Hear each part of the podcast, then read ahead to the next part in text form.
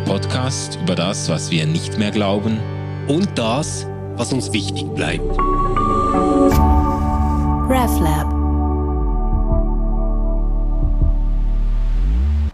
We are back. Jawohl. Ausgeglaubt geht in eine neue Staffel. Herzlich willkommen, ihr Lieben. Hey, ich habe mich mega gefreut, endlich wieder aufzunehmen, Manu. Und ähm, wir haben ja ein riesen Programm geplant in den Sommerferien. Verrückt, verrückt, ja. Was auf euch alles wartet, da könnt genau. ihr euch nur freuen. Ja. Wir, wir haben nämlich gesagt, so, ähm, nachdem wir uns jetzt durch diese ganzen Bücher gewälzt haben, zum Teil wirklich spannende Bücher, aber zum Teil war es auch echt nur mühsam. Wollen wir jetzt was machen, was eine viel, viel längere Halbwertszeit hat als theologische Schriften oder geistliche Erbauungsliteratur. Mhm. Nämlich wir wenden uns dem Liedgut zu, der Musik. Genau. Große Lieder, geistliche, religiöse, christliche Lieder, die sich irgendwo ins Bewusstsein äh, eingegraben haben, die äh, teilweise zumindest über Generationen hinweg irgendwie auch das äh, christliche Selbstverständnis geprägt haben. Das wird spannend. Und ich, ich, glaube auch, dass solche Lieder ähm, helfen, um zu verstehen, was war Kirche zu dieser Zeit und wie sind wir heute Kirche, wenn wir uns auf diese Lieder beziehen? Ja. Ähm, das stimmt äh, natürlich für die ganz großen, alten, klassischen Lieder, die wir kennen.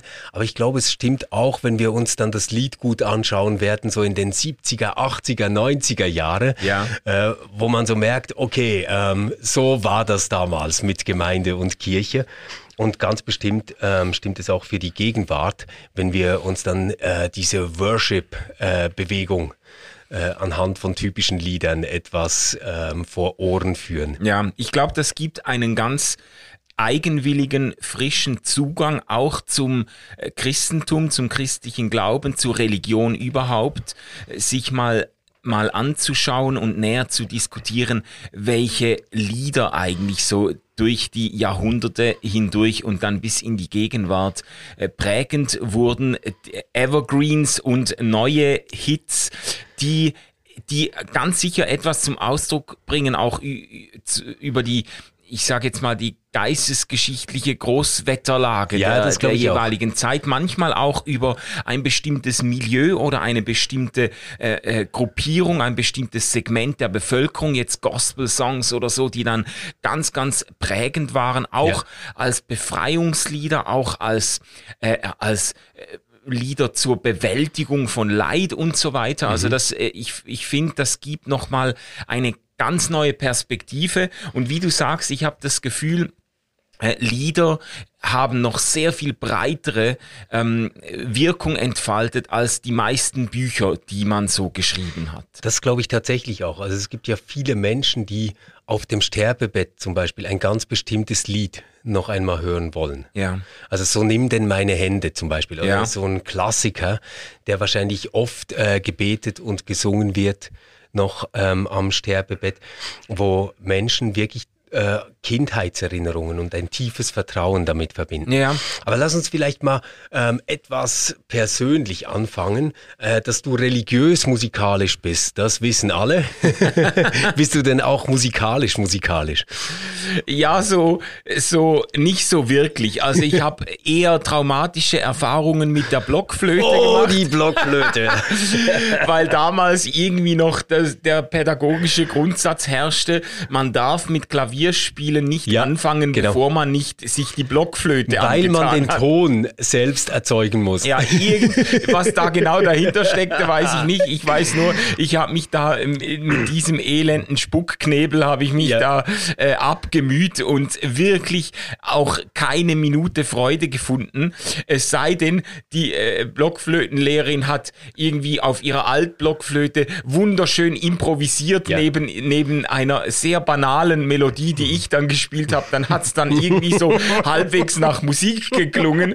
Aber alles andere war wirklich so mühsam. Und ja. als dann meine Freude an der Musik schon fast erloschen ist, bin ich dann auf Klavier umgestiegen. Aber hast du das Klavier ja, gespielt? Ja, ja.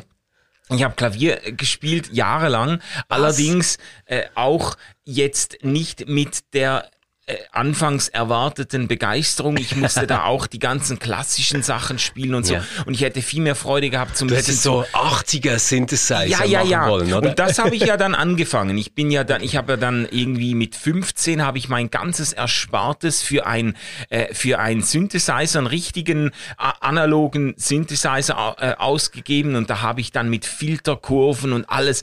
Da, da, war ja, da war ich so ein bisschen so ein bisschen äh, äh auch, ich sage jetzt mal Techno angetan, war bei ja. den ersten Street Parades mit dabei und so und habe dann, hab dann zu Hause wirklich die komplette, also ich habe ja immer alles entweder ganz oder gar ja, nicht ja. gemacht. Ich habe drei Jahre lang nur gezockt, einfach Aha. Computergames und dann habe ich, glaube ich, vier Jahre lang die komplette Freizeit nur am Synthesizer verbracht. Ach, ja, ja. Aber eben für viele qualifiziert das gar nicht als Musik, was ich da gemacht habe natürlich. Das war dann so ein bisschen in der in der äh, Trance Hardstyle Ecke und so. Das war jetzt nicht unbedingt, naja. Also wenn es Fotos gibt aus dieser Zeit, dann könnt ihr die gerne an contact@reflab.ch schicken. ähm, das ganze Team würde sich sehr freuen. ich, ich selbst ähm, habe es musikalisch nie weit gebracht. Also ich mag Musik wahnsinnig gerne. Ich, ich höre es mir sehr, sehr gerne an. Ähm, aber ich sage mal so, die Blockflöte und dann ähm, ein Jahr später die Altflöte, das war so mein musikalischer Höhepunkt, ähm, den ich erreicht habe. Und ich habe mir jetzt gerade überlegt, eigentlich wäre es ja witzig gewesen, wir hätten unsere Blockflöten mitgenommen mhm. und würden jeweils das Lied, das wir besprechen, intonieren. Eig eigentlich sollte man das was tun, oder? Ja, das wäre dann aber eher ein schmerzhaftes Hörerlebnis, würde ich sagen. Also ja, also wer bis da durchgehalten hat, ähm, der, wird, der wird nicht nicht mehr ausschalten, bis der Podcast zu Ende ja, ist, okay. weil schlimmer wird es nicht. Aber du und die Flöte, ihr seid keine Freunde geworden. Du, wir hatten ein sehr unkompliziertes Verhältnis, ähm, weil, weil mir das Flötenspielen wirklich sehr leicht gefallen ist. Ah ja, okay. Ja, aber das gepaart mit einer gewissen Selbstzufriedenheit und Faulheit hat dann auch dazu geführt, dass ich das nicht wirklich ernsthaft weiterverfolgt habe. Obwohl du ja als als Basel-Länder ja, ja. eigentlich relativ nahe an dieser, an dieser Fasnachtskultur warst. Da hättest ja. du eigentlich so als, man sagt dann Pfeifer, hättest du durchgehen können. Ja, weißt du, ist das so, ähm, wenn man ähm, so eine ganze Combo zusammenhört, dann klingt das unglaublich schön, finde ich bis heute. Also auch das Piccolo. Ähm, das, das klingt wirklich schön. Ähm, aber jetzt ein Piccolo alleine für sich, das Oh, ja, das ist fürchterlich. Und wenn du mal jemanden üben gehört hast, ja dann, äh, dann bist du wirklich auch der Meinung, dass es dafür eigentlich eine polizeiliche Genehmigung bräuchte. das ist genau. einfach ein absoluter Fluch für die ganze Nachbarschaft. ja gut, also so viel zu unserem Aber lass uns doch vielleicht mit unserem ersten Hit einsteigen. Ähm, natürlich haben wir uns ähm, nicht leicht getan äh, mit dem Einstieg, weil womit soll man anfangen? Ist es ein Agnus Dei? Ist es irgendetwas, was die ganze Christenheit noch verbindet? Nein, wir wir haben uns dazu entschieden, wir nehmen das Lied, das die ganze Christenheit spaltet. Nein, Quatsch. ähm, aber mindestens ein Lied, das so ein bisschen als Marseillaise der Reformierten äh, in Erinnerung ist. Und das ist äh, Luthers äh, Lied Ein feste Burg ist unser Gott. Ja. Ich, ich lese dir mal die erste Strophe vor. Ja? Ein feste Burg ist unser Gott, ein gute Wehr und Waffen. Er hilft uns frei aus aller Not, die uns jetzt hat betroffen. Der altböse Feind, mit Ernst er's jetzt meint, groß Macht und viel List, sein grausam Rüstung ist, auf Erd ist nicht seinesgleichen. Ähm, natürlich wäre das jetzt schön gewesen, wir hätten das äh, musikalisch äh, ja, umrahmt gehabt. Aber dazu könnt ihr auf unsere Playlist äh, gehen. Wir haben eine RefLab Playlist zu den großen Liedern gemacht und da könnt ihr reinhören. Das hat alles nur mit Urheberrecht zu tun und wir wollen da keine äh, jahrelangen Prozesse führen.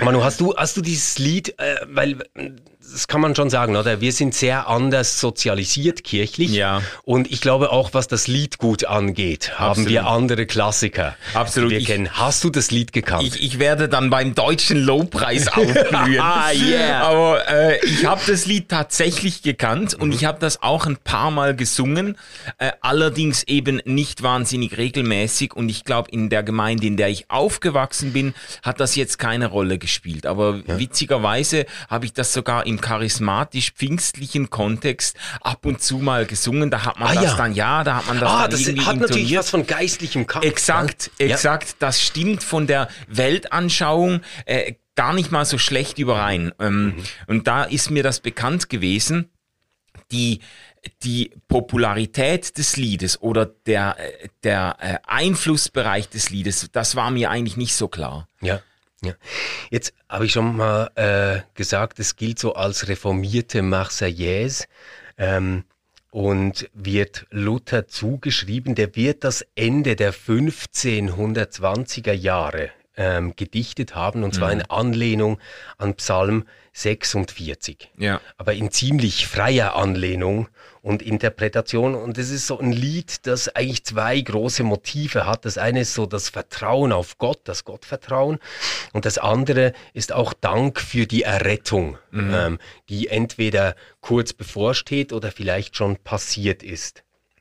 Und ähm, was, was auffällt und was sehr gut auch zu Luthers Theologie insgesamt passt, ist, dass Christus ganz äh, zentral ist Ja. in, in diesen Versen.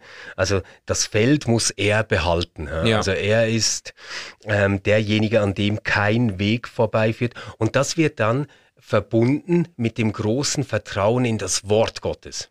Ja. Ähm, weil also quasi Christus und das Wort, das sind so die unüberwindlichen Gewissheiten, die bleiben, wenn dir alles äh, genommen wird. Ja.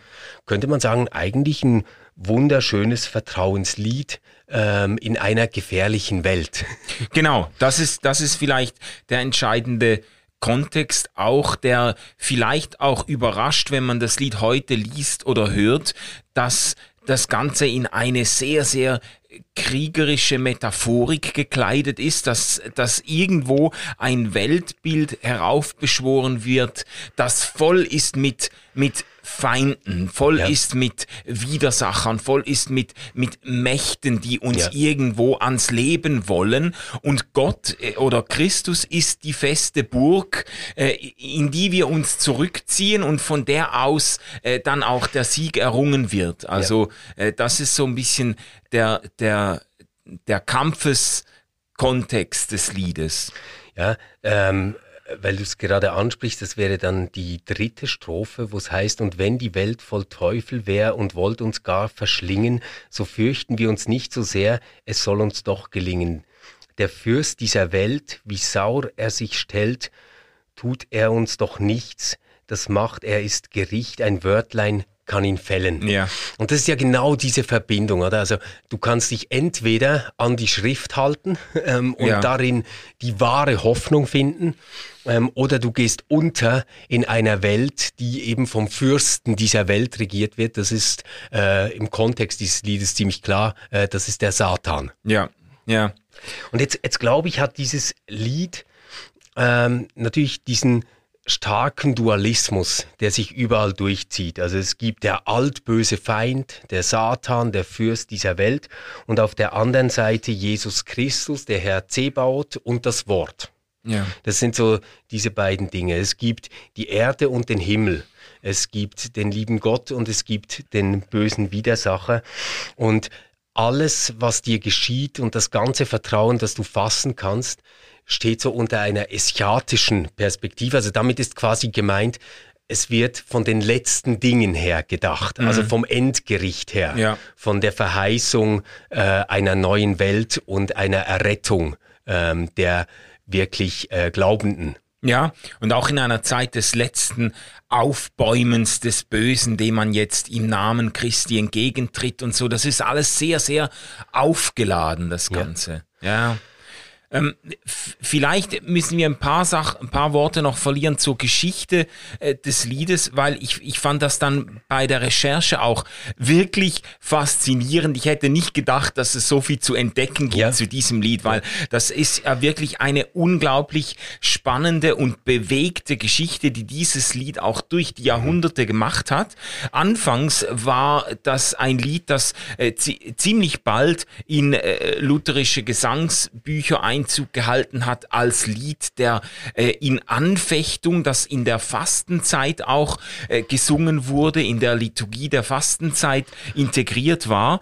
Ähm, und irgendwann äh, in den nächsten Generationen wurde es dann aber immer stärker so ein bisschen als, als Lutherlied, so zum, äh, zum Reformationsgedenken ja. auch gesungen. Aber vielleicht lass uns noch ganz kurz bei dieser Fastenzeit ja, genau. äh, bleiben, weil da war es ja einer bestimmten Perikope zugeordnet. Also eine Perikope ist ja ähm, dann der Bibeltext aus dem Evangelium, der an diesem Sonntag gelesen werden soll. Ja. Und das war ähm, diese Stelle bei der Jesus die Dämonen austreibt und dann wird ihm vorgeworfen, dass er den Teufel mit dem Belzebul austreiben wolle. Ja. Also quasi, dass er eigentlich mit dem Teufel unter einer Decke steckt und nur deswegen kann er über die Dämonen befehlen.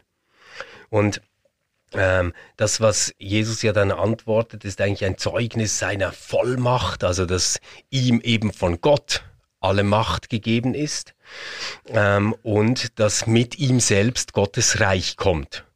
Ja. Ich glaube tatsächlich, dass ähm, ganz, ganz viel dieser Dichtung in diesem Lied ähm, wunderbar auf diese Stelle auch passt. Also, mhm. dass es gar nicht nur Psalm 46 ist, sondern tatsächlich auch diese Idee, dass da ein ähm, bevollmächtigter Christus ist, der jetzt unter uns Menschen wirkt. Mhm. Mhm. Und dieser Kontext, äh, ich glaube, ist zum Verständnis des Liedes wichtig, aber der ist dann auch ziemlich bald verloren gegangen, weil man das Lied eben dann äh, bald mal aus diesem äh, auch Fasten Zeitkontext, aus diesem Kontext von Anfechtung und Buße äh, herausgenommen hat und einfach, äh, ich sage jetzt mal, in Gedenken an Luther und an die Reformation gesungen hat. Ja, ja also das ist ja nicht sofort passiert. Und vielleicht, äh, um, um noch ganz kurz bei dieser ersten Phase zu bleiben, ich glaube, da war die zweite Strophe ähm, des Liedes besonders wichtig, wo es heißt, mit unserer Macht ist nichts getan, wir sind gar bald verloren. Es streit für uns der rechte Mann, den Gott hat selbst erkoren. Fragst du, wer der ist? Der heißt Jesus Christ, der Herr Zebaoth und ist kein anderer Gott das Feld, muss er behalten. Mhm. Ähm, ich ich glaube, das ist so wirklich diese Strophe, die wunderbar in diese Fastenzeit passt und in diese Idee der Dämonenaustreibung. Und du hast jetzt schon gesagt, es wurde dann sehr stark ähm, auch für reformierte Identität gebraucht. Ich glaube aber, da gab es einen Zwischenschritt, nämlich, ähm, dass dieses Lied im Kirchgesangbuch unter der Rubrik Wort Gottes äh, drin war. Ja. Also quasi das Vertrauen in das Wort Gottes. Mhm. Ähm, das, das war wahrscheinlich nochmal so ein äh, Zwischenschritt, weil äh, das ja auch explizit vorkommt. Ähm, ja. Äh, dieses äh, Wort, das niemand verrücken, niemand verändern kann, das bestehen bleibt für, für alle Zeit. Das Wort, sie sollen lassen starren. Genau, das genau. Wort, sie sollen lassen starren.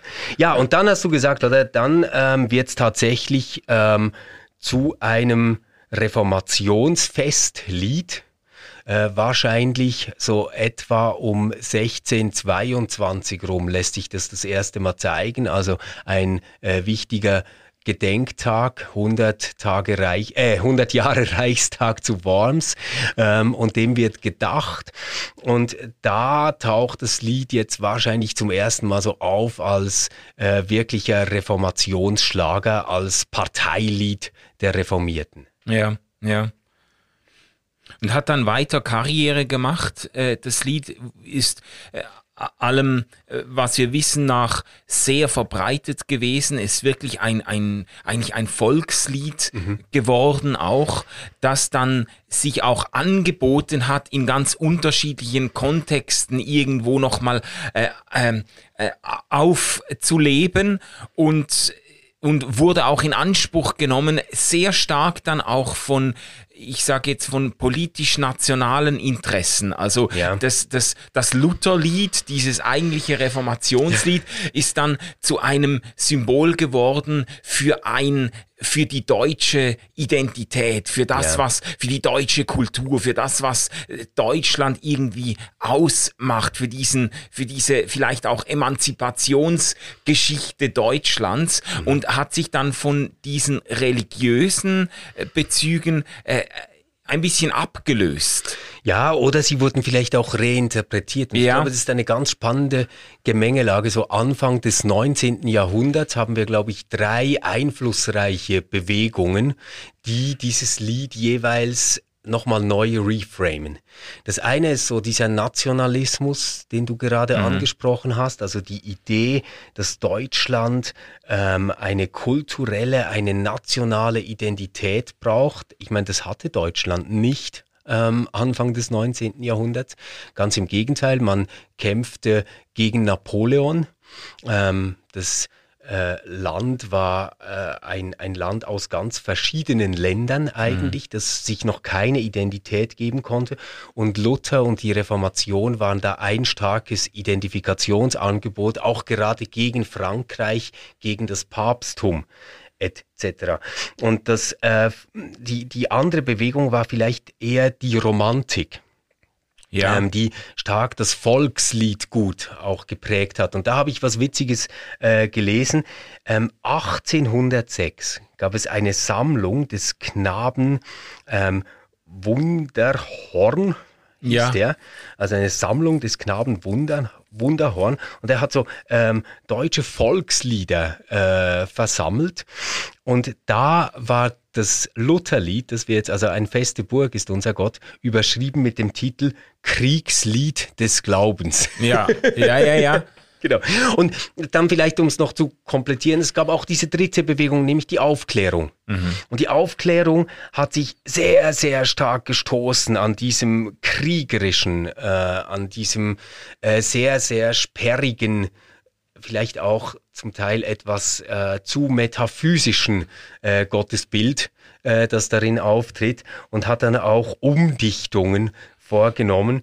Äh, von Christian Fürchte Gott Gellert äh, ist eine Umdichtung überliefert, die geht dann so, ein starker Schutz ist unser Gott. Auf ihn steht unser Hoffen. Er hilft uns treu aus aller Not, so viel uns der betroffen. Also finde find ich übrigens ähm, ganz genial umgedichtet, aber es zeigt schon, äh, da hatte man zu kämpfen mit dieser Kriegsmetaphorik und vielleicht auch schon eine gute Intuition gegen die Barbarei, die dieser Nationalismus dann auch mit sich bringen würde. Mhm.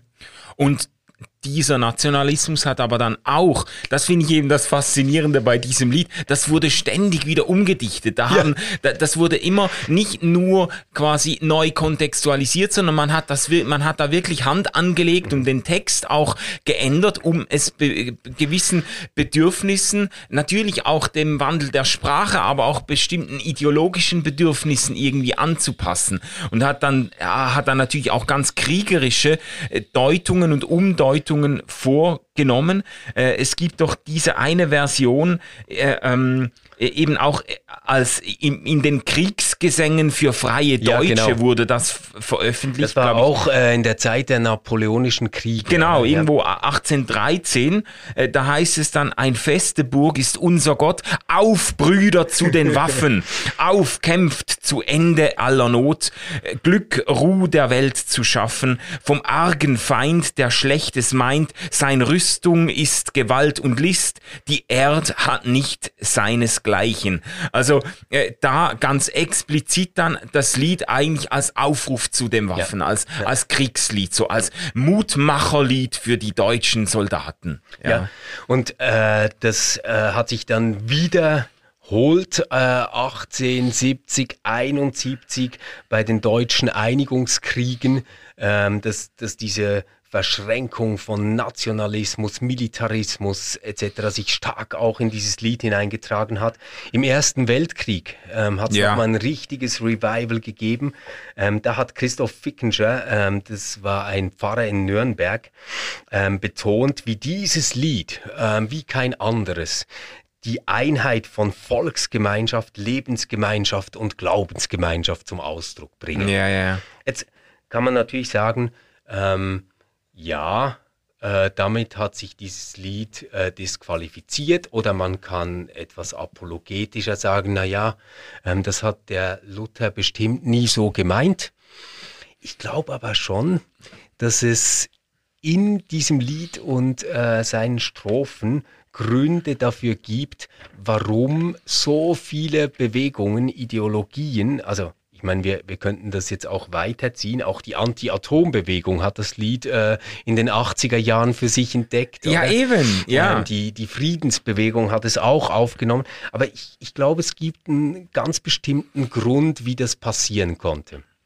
Wir haben nämlich in diesen Eingangsstrophen einen klaren Feind, also das ist ja. äh, dieser Fürst der Welt, das ist der Teufel mhm. ähm, oder die Teufel, die auf den Dächern sitzen. Und es kehrt dann in der, ich glaube, letzten Strophe um oder in der vierten Strophe ist es. Dort heißt es, das Wort Sie sollen lassen stehen. Mhm ähm, und äh, kein Dank dazu haben. Und äh, dann heißt es etwas später, nehmen Sie den Leib gut, er, Kind und Weib, lass fahren dahin, Sie haben kein Gewinn, das Reich muss uns doch bleiben.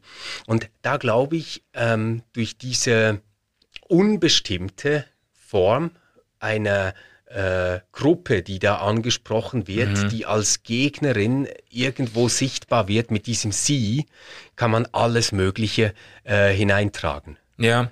Also das kann ähm, die gegnerische Armee sein, es kann die andere Konfession sein, es kann das Papsttum sein, es kann Frankreich sein, ähm, es können die Türken sein, die kommen. Also das, das Lied ist dann quasi offen, um jede Bedrohungslage, jedes Ressentiment, jede Gefährdung eigener Identität irgendwie aufzunehmen. Ja, und darum gab es nationalistische Deutungen, nationalsozialistische genau. Deutungen sogar. Ja. Es gab auch äh, sozialistisch-kommunistische äh, Deutungen, freiheitspolitische, whatever. Äh, also das, das ist schon eine ganz sagenhafte Erfolgsgeschichte in verschiedene Richtungen die, die das, ja. dieses Lied äh, geschrieben hat, äh, ausgehend, ich glaube auch von diesem Grundsetting, das sich irgendwie anbietet und das sich auch einprägt. Man, mhm. man hat so das Gefühl, es ist wirklich ein streitbares Lied, da, da, da drückt sich so etwas aus von einem Kampfeswillen, von einem Bewusstsein,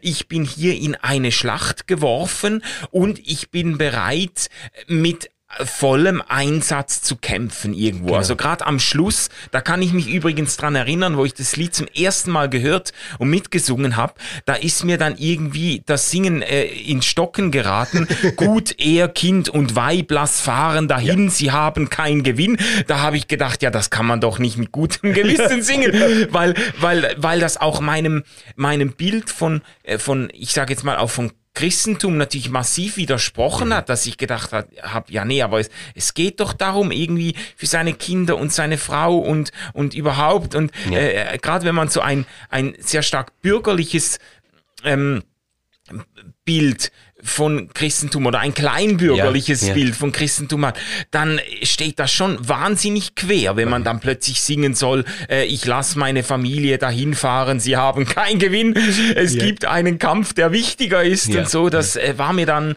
schon sehr unheimlich. Mhm. Ja, das kann ich gut verstehen ähm, und ich glaube, dass darin ja die große Kraft und die große Schwierigkeit dieses Liedes liegt. Ja. Ähm, das ja, die ganze Dichtung lebt von einem starken Dualismus. Ähm, den haben wir ja auch schon angesprochen. Es ist wirklich sehr schwarz-weiß mhm. gezeichnet. Und es ist aber klar, dass man zu der Gruppe gehört, die im Recht steht, für die Christus selbst kämpft als Herrführer, mhm. ähm, als Herr der Herrscharen, dass Gott auf der eigenen Seite ist. Es ist da eigentlich nicht Platz für Grautöne oder etwas, das noch nicht entschieden ist oder etwas, das verhandelt oder gelernt oder irgendwie erfahren werden ja. muss. Es ist eigentlich klar, wie die Sache auszugehen hat. Es ist klar, dass man zur Gruppe der Sieger gehört und es ist klar, dass die Bedrängnis jetzt nur vorübergehend ist. Ja, ja. Äh, das, ich finde das sehr stark ausgedrückt, wie du das vorhin gesagt hast. Äh, das ist die Stärke und die Gefahr des Liedes. Also die Stärke, dass man sich durch das Lied tatsächlich getröstet oder bestärkt fühlen kann, dass man das Lied singen kann in Anfechtung, in Not, in äh, Bedrängnis und irgendwo Mut gewinnen kann, dass Gott einen noch nicht verlassen hat aber es ist auch die Gefahr natürlich, dass man sich allzu schnell mit der richtigen Seite identifiziert. Also das Lied ist quasi, heute spricht man ja immer von Ambiguitätstoleranz. Das Lied ist ein Anti-Ambiguitätstoleranzlied. Also das ist gerade, das, das, mach, das wischt die Grautöne gerade beiseite und, und bietet ein ganz klares Raster. Es ja. gibt Gut und Böse, es gibt Freund und Feind und äh, es gibt Gott und den Teufel. Äh, so stehen die Dinge. Genau, genau. Und ich, glaube, was noch dazu kommt, ist dieses sehr ähm, nicht dezent verwendete Wir und uns. Mhm. Also, oder wenn, wenn es jetzt zum Beispiel heißen würde, ähm, mein Gott ist eine feste Burg dann würde man sagen, oh, schönes Bild, das freut mich aber, du hast einen Zufluchtsort gefunden ja, ja, ja. und so. Und man würde irgendwie sagen, ja, das ist doch super.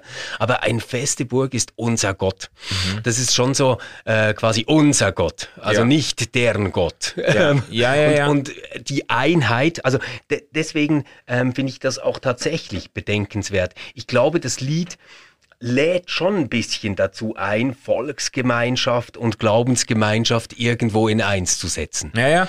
Ähm, wir, wir werden ja da wahrscheinlich auch bei den anderen traditionellen Kirchenliedern, die wir noch äh, zu besprechen planen, auch wieder drauf zu sprechen kommen, dass halt dieser Wir-Gedanke sehr viel stärker ist ja. als bei den modernen Worship-Songs und Lobpreisliedern. Da ist immer ich, ich und mein Gott, ich genau. und mein Herr Jesus. Ja. Und da ist sehr stark dieses Wir. Und je ja. nachdem, wenn man das dann quasi als Volksgemeinschaft singt, dann ist auch klar, äh, dieser Gott, der gehört uns Deutschen. Genau. Ja, ja, ja, ja. Ja, also das, das konnte Luther so nicht auf dem Schirm haben, würde ich, würd ich sagen.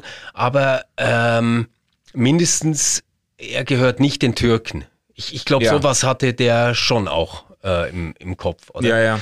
Ähm, bevor wir uns jetzt zu viel Streit einhandeln äh, mit, mit Luther, Experten und Expertinnen, die, die sind ja, von, von denen gibt es tatsächlich Herrscharen, ähm, die auch immer schnell dabei sind, ihn gegen jeden Vorwurf äh, zu verteidigen. Und ich, ich glaube auch, es wäre jetzt unfair, ähm, dieses Lied dann auf das zu beziehen, was man im Ersten und Zweiten Weltkrieg äh, erlebt hat und, hat, ja. und, was man damit gemacht hat.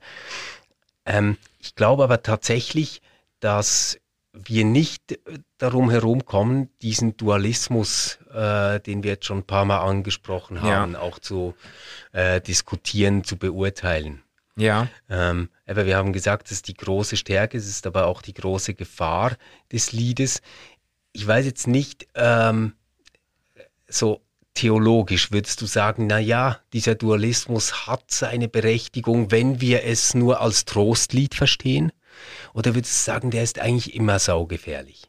Nein, ich würde nicht sagen, dass er immer äh, äh, sehr gefährlich ist. Wir haben ja auch schon ein paar Mal darüber diskutiert. Es wurde immer wieder deutlich, dass du sehr, sehr viel ähm, monistischer denkst als ich oder ich sehr viel dualistischer denke, auch wenn ich jetzt nicht äh, die christliche Weltanschauung in einem kruden äh, Dualismus aufgehen lassen würde, so glaube ich doch, äh, dass es eigentlich auch eine hilfreiche und angemessene Perspektive ist, dass wir in einer Welt leben, in der wirklich auch ein, ich sage jetzt mal, ein Kampf der Mächte stattfindet, in der mhm. irgendwo ganz verschiedene Kräfte auch am Menschen zerren ähm, und wir sind irgendwo hineingeworfen. Ich finde das eigentlich auch ein Stück weit realistisch oder realistischer, so zu denken als dieses romantische irgendwo, das Universum meint es gut mit mir und äh, jede Blume winkt mir zu und so. Ich finde das eigentlich schon. Jede Zelle. Jede.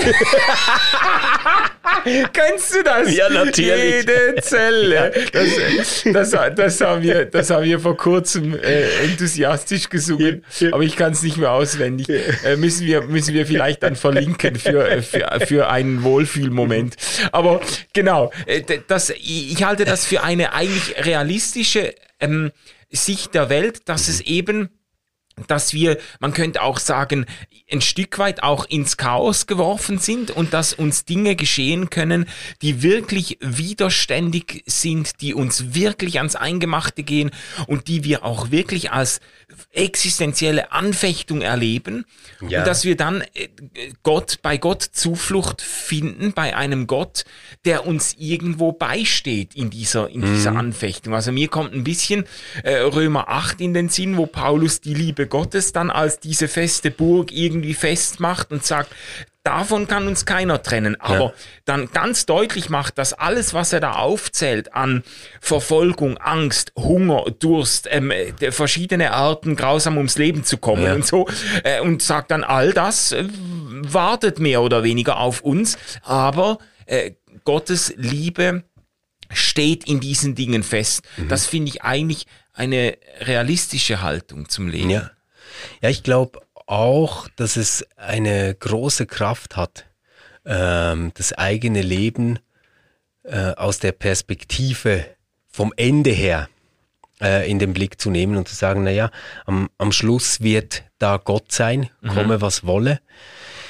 Ich glaube, dass das aber auch geht, ohne dass man die ganze Geschichte und die ganze Welt und die Natur und die Menschheit etc.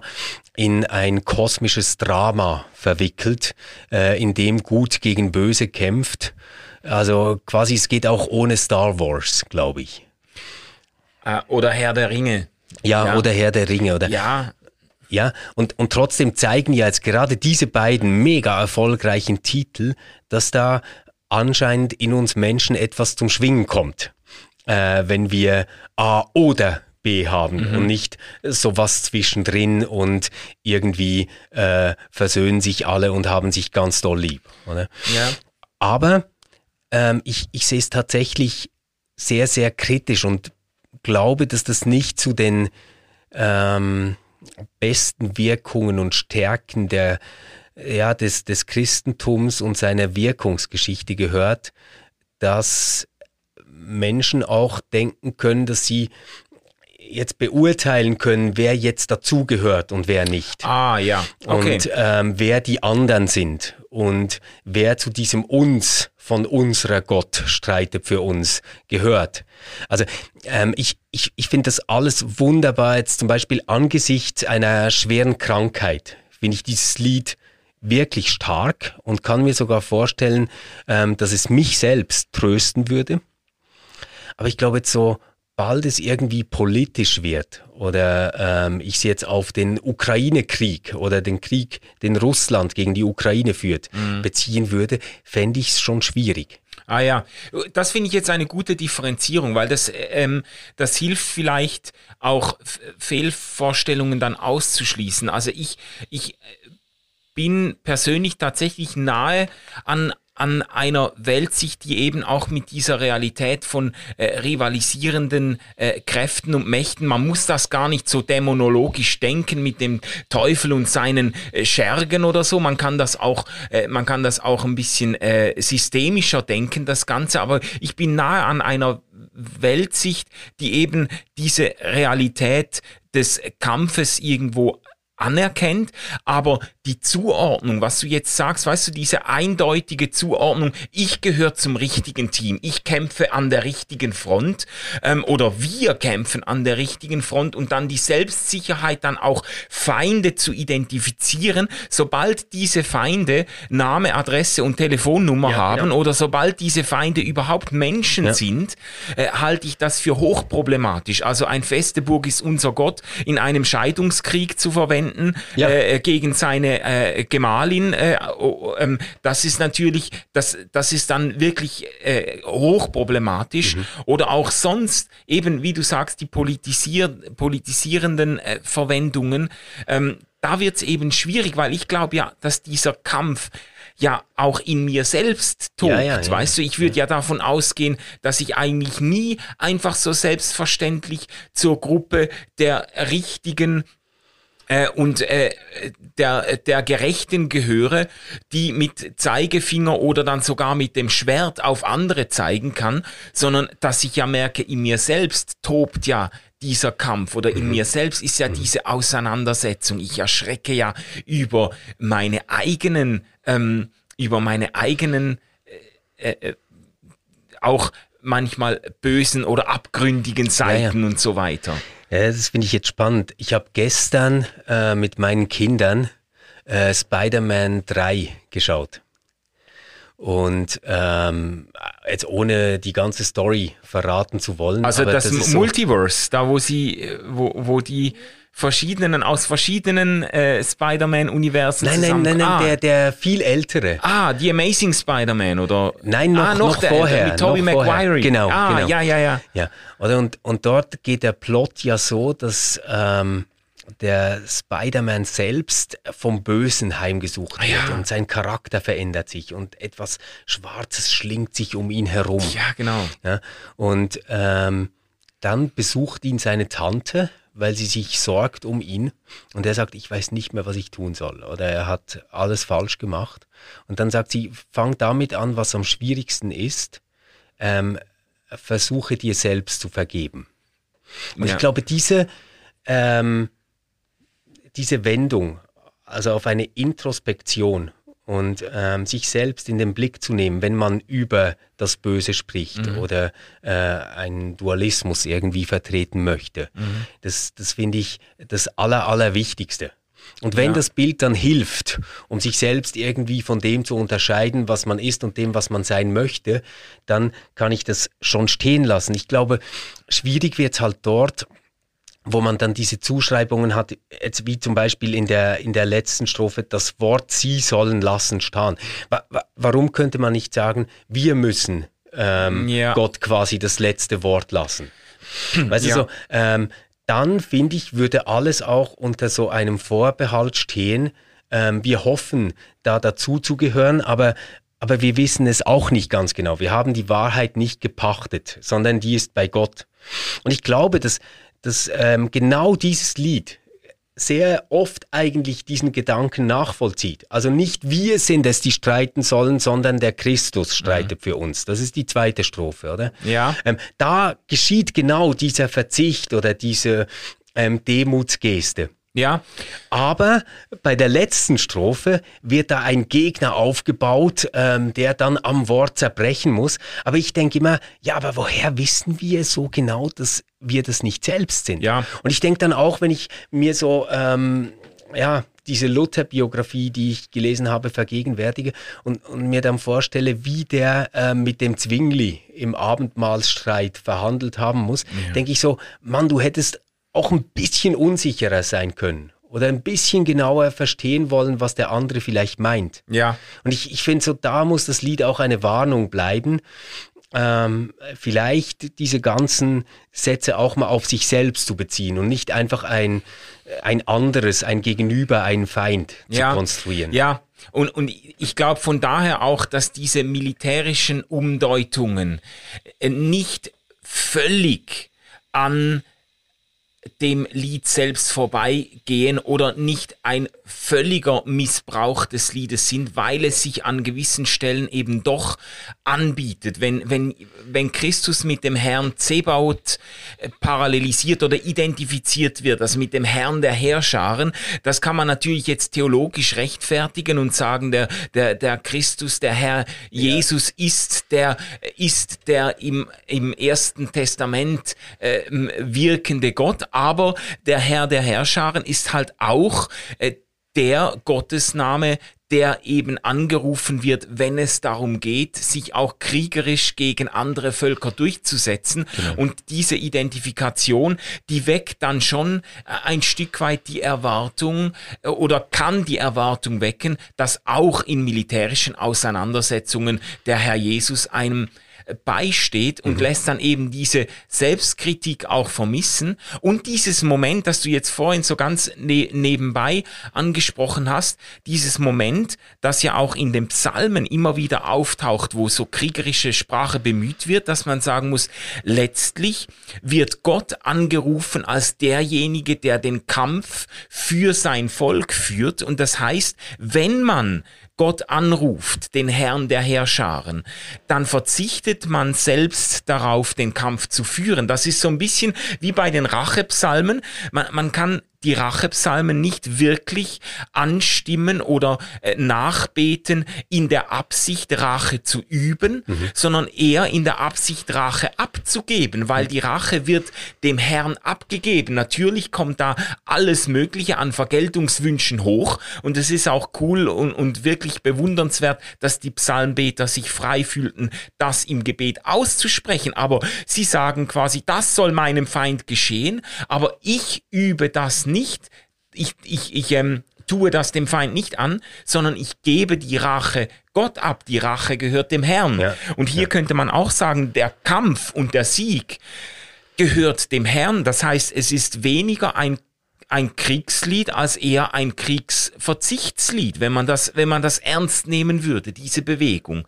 Und und, ja. und das ist natürlich dann schon verloren gegangen, wenn man dann mit dem Lied auf den Lippen in den Ersten Weltkrieg zieht, dann ist, äh, dann ist dieses Bewusstsein, dass Gott es ist, der für uns streitet, ähm, äh, äh, eigentlich unterlaufen. Mhm. Mhm. Ja, das glaube ich auch. Manu, lass uns vielleicht so auf der Zielgerade ähm, mal dazu kommen, was, was würdest du sagen, was sind so die großen Einsichten, die dir dieses Lied gebracht hat? Was bleibt bei dir hängen? Was ist dir wichtig geworden dabei? Und ähm, welche Strophe oder welchen Vers würdest du vielleicht am liebsten mitsingen, wenn das mal vorkommt? Also was ich beeindruckend find, finde und was mir jetzt auch in der Beschäftigung mit dem Lied wieder nahegegangen ist, ist so dieses trotzige Element des Glaubens, das mhm. da so hervorkommt. So dieses eben, gut, dieses ja. nicht verklärende, dieses nicht, äh, diese nicht äh, folkloristische oder oder wie sagt man dann äh, diese romantisierende Vorstellung der Jesus mit dem Lämmlein über den Schultern, der mich da auf die grüne Wiese ruft, äh, obwohl Psalm 23 ein schönes Beispiel wäre für diesen Psalm, weil genau. das heißt, du deckst mir den Tisch im ja, Angesicht meiner Feinde, Feinde. Ja. aber das nur in Klammern. Aber die, diese, dieses Bewusstsein irgendwo, dass der Glaube hat ein trotziges Element, ein, ein Element, das auch Nein sagt, das auch Dingen entgegentritt, so ein gewisses Kampfesbewusstsein, ähm, ein, ein Bewusstsein für äh, oder eine Erwartung, dass das Leben, auch gerade das Leben, ähm, das Leben im christlichen Glauben auch mit Auseinandersetzungen rechnet, dass man ja. nicht irgendwie so überrascht ist, oh mein Gott, jetzt hat sich mir etwas in den Weg gestellt, ja. wie ist das möglich, sondern dass man eigentlich damit rechnet, dass eben äh, das Leben auch, äh, auch von Widerständen geprägt ist. Mhm. Das, das finde ich stark. Also ähm, das e, eben das, das, das kommt, es kommt eigentlich in allen Strophen ähm, äh, zum Ausdruck. Äh, stark für mich finde ich äh, eben die zweite, die zweite Strophe, weil da äh, das Ganze verbunden wird mit diesem Verzicht auf, auf ähm, eigene kämpferische Selbstdurchsetzung. Also mit also, unserer Macht ist nichts getan. Wir sind gar bald verloren. Es streit für uns der rechte Mann, den Gott selbst hat erkoren. Also so dieses Bewusstsein, ähm, eben wieder Römer 8, wenn Gott für uns ist, wer kann gegen uns mhm. sein? Das ist, äh, das ist kein Slogan, der sich für Tätlichkeiten oder, äh, oder Handgreiflichkeiten eignet, sondern der gerade damit rechnet, dass letztlich Gott selbst äh, uns beisteht. So. Das, das finde ich stark. Ja. Und du? Ja, ähm, ich, ich bin halt wirklich so hin und her gerissen, oder? Weil weil ich echt so eine manipulative Gefahr auch sehe in diesem Lied, ähm, sobald das eben auf andere bezogen wird ja. und ähm, ein, ein Gegner, eine Gegnerin aufgebaut wird damit. Ähm, für mich ist tatsächlich auch dieses ähm, ja schon fast trotzige Hoffen Also mir, mir, mir gefällt das, ein feste Burg ist unser Gott, ein gute Wehr und Waffen. Also mhm. ich möchte es auch gar nicht umdichten, auch, auch wenn ich sagen würde, dass die neuen Worte ähm, die äh, Christian Fürchte Gott Gellert da gefunden hat. Ein starker Schutz ist unser Gott, auf ihn steht unser Hoffen. Eigentlich besser das treffen, was ich meine. Mir, mir gefallen diese Worte. Mir, mhm. mir gefällt gerade das Sperrige daran. Ja. Ähm, und ich denke dann halt schon auch ähm, diese Perspektive vom Ende her. Also, dass am Schluss Gott sein wird und dass alles getan ist, äh, was, was wir brauchen. Mhm. Das finde ich eigentlich eine sehr tröstliche und ähm, zuversichtliche Haltung. Ich habe große, große Mühe mit diesem ganzen militärischen, mit diesem mhm. ähm, schon beinahe triumphalistischen ähm, in, im Lied. Ich, ich würde so sagen, ich könnte das ganze Lied fröhlich mitsingen, mhm. wenn es wieder in der Fastenzeit kommt. Ja. Ähm, beim Reformationssonntag möchte ich eigentlich lieber nicht mehr singen. Ah, ja. Weil da finde ich irgendwie, da, da ist zu klar gesagt, wer die anderen sind. Weißt du, am Reformationssonntag, da, da finde ich das ein schwieriges Lied. Ach so, ja, ja, ja. Das sind eigentlich dann historisch die Fronten wieder klar. Gell? Genau. Das ist, das ist und, und da gehört es für mich gerade nicht hin. Manu, lass uns doch vielleicht noch einen kurzen Ausblick geben. Ähm, ja? Was haben wir geplant? Was kommt noch?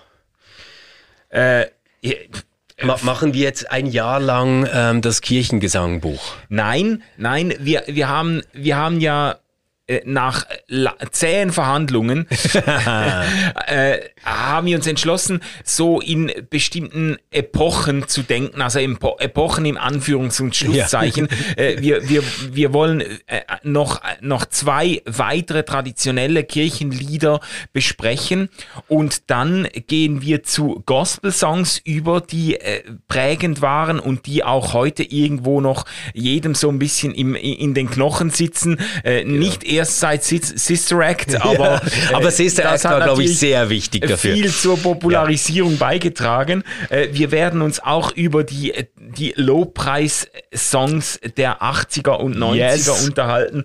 Da wartet einiges auf uns. Kannst du mal eins nennen? Ja, was wir da besprechen werden.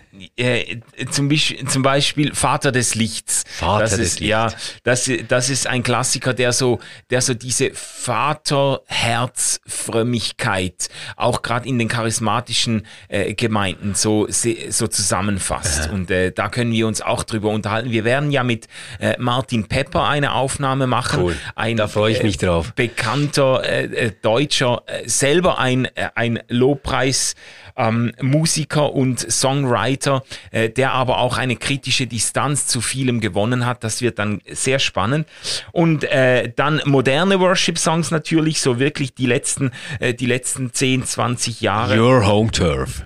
Ja, ja, genau, genau. Da werden die auch über deinen Lieblingssong History Maker yes, wahrscheinlich. Yes, nein. noch sprechen. Ja, und, äh, und ja also da, da, da kann ich jetzt schon sagen, dann lieber ein feste Burg ist ja, unser ja. Gott als History Maker. Okay, okay, ja gut, da kommen wir drauf weil, zurück. Weil da ist zwar kein Wir äh, drin, sondern nur das Ich, aber das Ich ist noch schlimmer als Luthers Wir, okay, Ja gut. Also da, aber egal, das, das kommt das, noch. Das, das kommt, kommt noch. noch. Und dann, wenn wir, wenn Gott will und wir leben, dann werden wir uns auch über äh, sogenannte säkulare Songs unterhalten, über Pop-Songs, die nicht in christlich lobpreistechnischer ja. Absicht geschrieben waren, ja. die sich aber teilweise noch besser eignen. Um also Coldplay, Snow Patrol. Ja, Oder? genau. Es ja. Gibt, also es gibt ja wirklich viele Interpreten. Mhm. Einerseits viele, die auch, die auch Jesus zum Thema machen. Ja. Natürlich oft auch in einer äh, gebrochenen Jesus Weise. Von Tom Waits zum Beispiel. Ja, ja, geil. oder äh, genau, oder Jesus He Knows Me von ja, Genesis. Ja, oder natürlich, so. natürlich. Äh, da, da gäbe, also da könnten wir ein ganzes Jahr machen. Äh, und dann aber eben auch Songs, die jetzt vielleicht nicht Jesus oder Gott direkt ansprechen, die aber auffallend durchlässig sind für eine ja. religiöse Interpretation, Super. wo man, also das gibt ja so diese Momente, wo man im, Ra äh, im, im, im Auto sitzt oder irgendwo sonst Radio hört und plötzlich irgendwie getroffen wird von einem Hitparadensong ja. und eine völlig andere, äh, sage jetzt mal, transzendente Deutung irgendwie ja. vor Augen hat, wo man merkt, äh, äh, das, das, äh, das geht mir jetzt voll ans Eingemachte, auch wenn es vielleicht als Liebeslied gedacht war okay. oder so. Gell? Und äh, werden wir auch ein bisschen Hilfe haben? Also, das ist jetzt gesagt, Martin Pepper äh, hilft uns durch die 80er und 90er Jahre. Ähm, ja. Wie, wie sieht das mit Gospel aus? Ich habe da ein bisschen Angst, äh, mich zu verrennen. Ja, also ich bin, äh, äh, genau, wir sind ja sowieso jetzt, das ist eigentlich eine mutige Staffel, weil wir als bekennende Nicht-Musiker, ja, genau. die schon an der Blockflöte gescheitert genau. sind, äh, jetzt über Lieder ähm, sprechen. Wir werden zu jeder Epoche, in Anführungs- und Schlusszeichen, werden wir eine, äh, eine äh, Spezialfolge machen mit Kirchenmusikerinnen, mit äh, Hymnen Hymnologen, mit äh, Popmusikerinnen und so weiter, die sich da speziell auskennen. Es ist nur noch nicht äh, in allen Details festgemacht, wer da mit dabei sein noch wird. Noch ist nicht erschienen, genau. wer das sein wird. Ja, genau, genau. gut. Ja, ich bin noch am Abklären, aber ja. das, äh, das kommt gut. Es wird super spannend. Super. Super, also ähm, ich freue mich drauf. Ich danke euch allen, die bis jetzt dran geblieben äh, sind.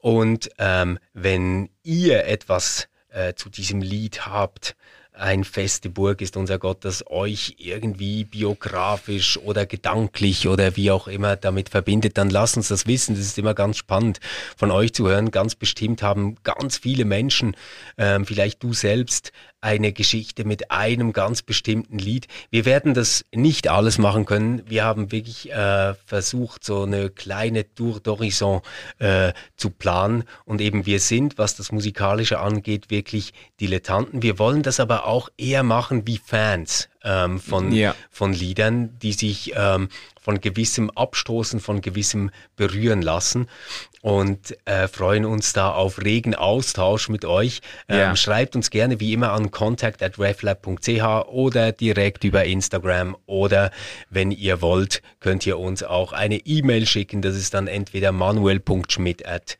ähm, reflab.ch oder stefan.jüte at reflab.ch. Dann wünschen wir euch eine ganz gute Woche. Wenn ihr mögt, hören wir uns wieder am kommenden Mittwoch. Und Manu, genau haben wir soweit geplant, welcher Song kommt? Äh, Welches wir, Kirchenlied? Wir reden nächste Woche über geplant ist O Haupt voll Blut und Wunden. O Haupt voll Blut ja. und Wunden. Ah, krass. Ein Karfreitagslied. Ähm, vielleicht werden ja. wir dann rausfinden. Genau. Wunderbar. Ihr Lieben, es war eine Freude. Wir hören uns. Tschüss. Tschüss.